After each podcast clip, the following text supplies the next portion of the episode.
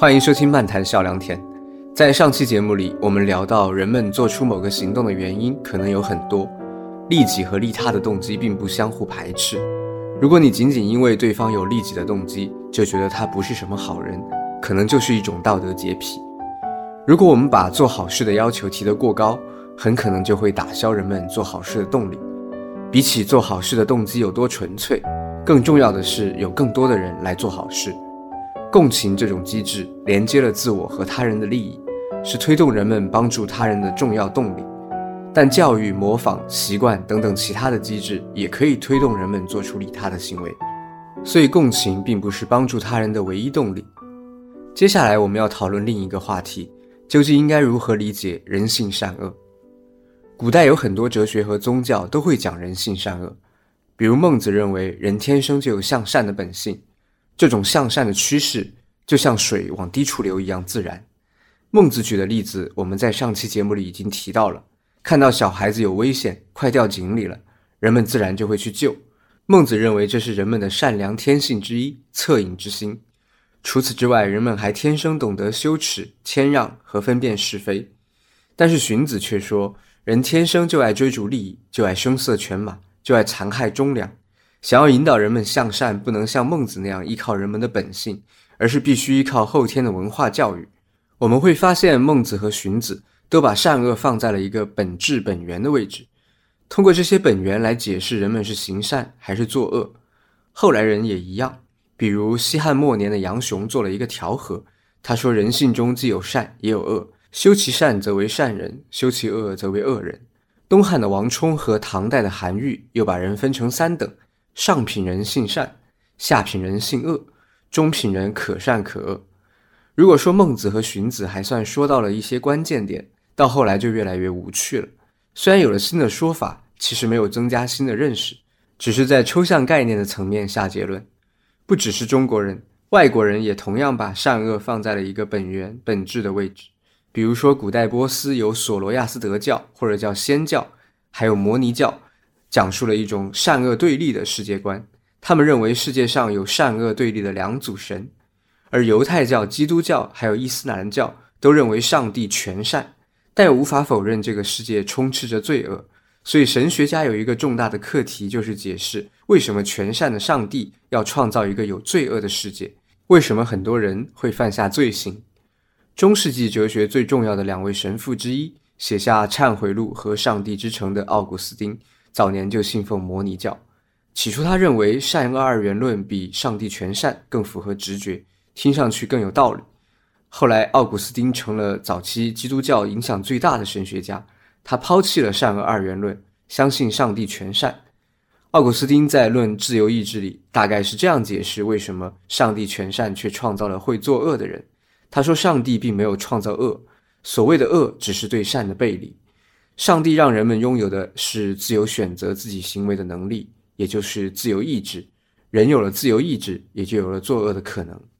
说到这里，我稍微跑个题。还有一种流俗的观点认为，善恶是对比出来的，如果没有恶，也就无所谓有善。我认为这是无稽之谈。我举个例子，我小时候吃的大米口味比较一般。有次我在某家饭店吃到了特别好吃的大米，这种特别好吃虽然也是对比出来的。但它不是特别好吃和难吃之间的对比，而是特别好吃和能吃还行之间的对比。善恶也是一样，并不是说一定要有恶你才能感受到善。比如说，有位护士对病人特别热情周到，这样的善和普通护士对比，你就可以感受得到，而不是说你要只有见过了虐待病人的护士，才会觉得那个热情周到的护士特别好。的确，差距更大，对比可能就会更强烈。但只要有一定的差距。就会有对比，很好和比较好就有对比，而不是好和坏之间才有对比。说善恶一定是对比出来的人，往往又是停留在抽象概念的层面思考问题，忘了在思考的时候带入具体的事实。说要有痛苦才能衬托出快乐，也是同样的问题。回到正题，刚刚我简单的勾勒了一下古今中外的部分善恶思想，是想让大家看到这些不同的善恶观念的共同点。那就是他们都把善恶放在了一个本质本源的位置，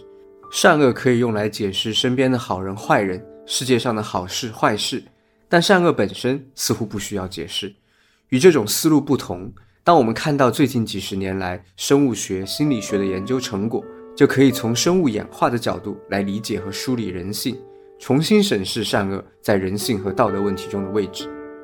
接受过现代教育的人，对我们人类从哪里来这个问题，应该不会有根本上的分歧。人类就是上亿年生物演化的产物。生物演化的理论有很多细节，也有很多争论，但那些细节上的争论并不影响整个演化理论的大框架。我认为生物演化可以从下面这几个基本事实来理解：第一是几乎所有生物都会死；第二是大多数的生物都可以繁衍后代；第三是生物繁衍后代的时候既有遗传又有变异；第四，虽然变异本身没有目的和方向，但如果变异出更加适合生存和繁衍的新特性，这些后代就会积累起数量上的优势；反之，后代的数量就会减少，直至灭绝。这就是自然环境的选择作用。第五，变异产生的新特性可以一代一代的积累起来，所以今天的生物很可能有从前不同时期变异出的适应当时环境的特性。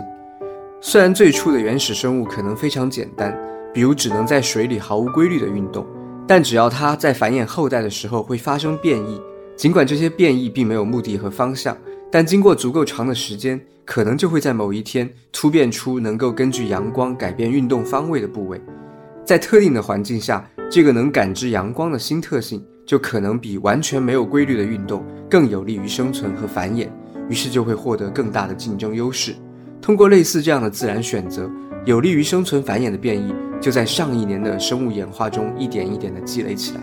比如今天的化石研究认为，我们的眼睛和四肢的原始形态在几亿年前就已经出现了。我们和猴子、和鸟、和青蛙等等各种各样的生物。也都能追溯到共同的祖先，不光是我们的五官、四肢、内脏是演化的产物，包括大脑在内的整个神经系统也都是生物演化的产物。如果你认同我们的精神活动主要依赖神经系统，那么精神活动归根结底就是演化的产物。更进一步，我们在道德判断上的本能，从根本上说也来自生物演化。一岁左右的小孩就能够分辨好人和坏人。或者说，他们能够区分友善和欺诈、互利和自私。心理学家让小孩子看一出玩偶戏：一只老虎玩偶在玩球，他看见旁边有一只兔子，老虎跟兔子互相确认了友好的眼神之后，老虎就把球传给了兔子，而兔子又把球传了回来。第一只兔子离开之后，老虎继续玩球，不久又遇到了另一只颜色不同的兔子，这只兔子也表现出一副想要一起玩球的样子。老虎就把球传给了他，结果兔子接到球之后就自己跑掉了。实验者发现，小孩更喜欢那只把球传回去的兔子，而擅自把球带走的兔子则很有可能遭到小孩的捶打。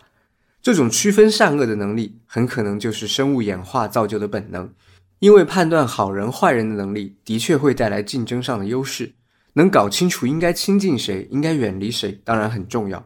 但我们还要明白一点。经过漫长的演化过程形成的本能，并没有完美到无可挑剔的程度。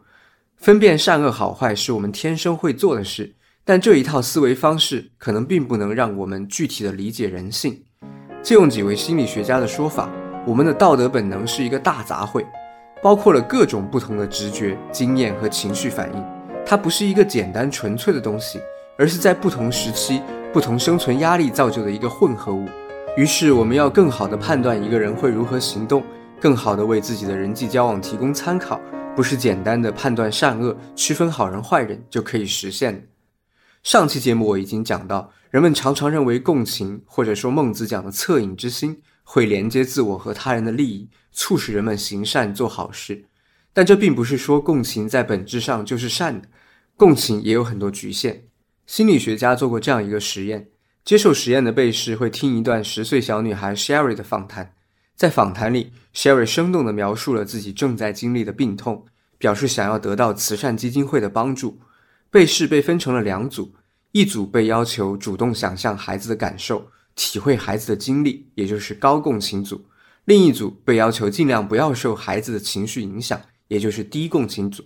实验者询问被试要不要把 Sherry 的等待顺位提前。高共情组中有四分之三的人都决定提前 Sherry 的顺位，而低共情组中只有三分之一的人选择了这样做。这个实验让我们反思，某些时候，引起我们共情的人会获得我们的偏爱，而这样的偏爱很可能会损害那些没有引发我们共情的人的利益，比如因此被插队的其他孩子。共情的确会促使我们帮助他人，但同时可能会让我们只关心某个局部，忽视全局，从而做出不公平的决策。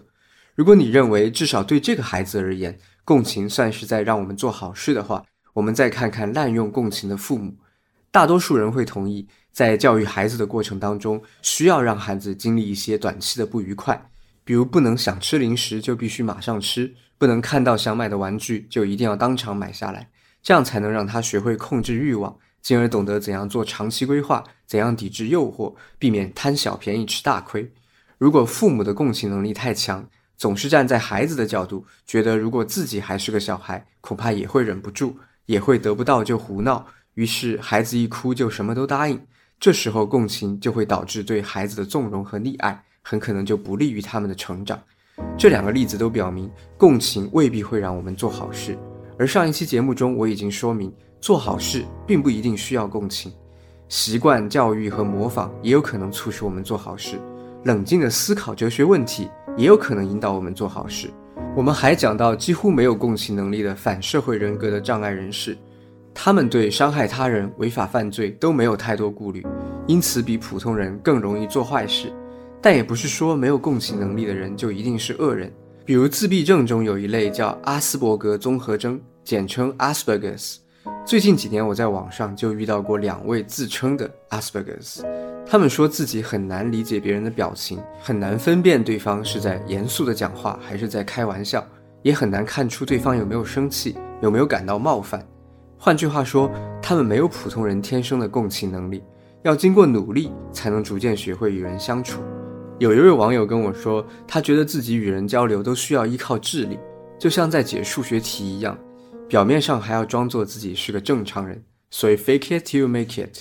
尽管 Asperger's 很难与他人共情，但是他们并不像反社会人格那样有残忍的暴力倾向。他们会通过理解规则、权衡计算这些类似数学的思维方式来处理人际交往和道德问题。事实上，有不少 Asperger 在数学或者艺术方面有很高的天分。美国有一位著名的活动家 Temple Grandin 就是 Asperger's。二零一零年，他的自传还被改编成了电影《Temple Grandin》，国内译作《自闭历程》。二零二二年，也有一部口碑特别好的韩剧《非常律师吴永武》，主角也是这类特殊人群。回到共情和善恶的问题，我们已经看到，共情并不是简单的善，缺乏共情也不是简单的恶。例如，看到汶川大地震的新闻报道，有些人可能唤起了强烈的共情，另一些人可能就没有太多情绪上的反应。类似这样共情水平上的差异，并不能让我们下结论说，唤起强烈共情的人就更善良，那些缺少情绪反应的人就冷血自私。共情只是我们天生拥有的一种特质。这种特质在不同的情境下可能会导致好的结果，也可能导致坏的结果。我们很难用人性本善或者本恶或者善恶对抗这样的思路来概括这种具体的特质。回顾一下这期节目，人性善恶是古今中外都会讨论的课题。人们很容易就把善恶理解成处于一种天性、本质、本源位置的东西，而我认为并没有这样意义上的善恶。如果你接受生物演化理论，那我们人类的道德本能，归根结底也是自然演化的产物。用善恶观念来区分好人坏人，恐怕也是刻在我们基因里的东西。但是，我们更应该注意到，道德本能是不同时期、不同生存压力造就的混合物。我们没有办法用简单的善恶好坏来准确的评价和理解一个人。拿共情来说，虽然很多时候共情连接了自我和他人的利益，促使我们去帮助他人。但共情也可能让我们偏心，助长我们的溺爱和纵容。既然这样，就无法用善恶好坏来概括理解一个共情能力强的人。下期节目里，我会接着从更多的人性特质来讨论道德本能这个大杂烩有哪些重要的内容，以及为什么抽象的善恶两分难以概括这些具体的道德特质。我们下期节目见。